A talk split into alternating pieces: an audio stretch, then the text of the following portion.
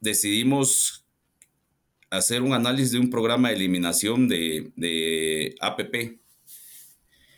Este programa es mucho más caro, pero también es sumamente rentable. Este programa nos costó alrededor de, de, pérdidas por conversión, de gastos de migración, de costos de vacunación, de, de alrededor de, mil, de un millón cien mil dólares, eh, donde estimábamos un, alrededor de costos de pérdidas por vientre, alrededor de 150 dólares más o menos. Y, y, el programa con total de la inversión, sí, fue como de un millón de dólares. Este, este programa también nos dio un retorno, un valor presente de casi 8 millones, una relación de costo-beneficio de 12 a 1 una tasa interna de, re, de, retorno de 211% y el tiempo de retorno se pagaba en punto, 30, en punto 3 de año. O sea que son programas altamente rentables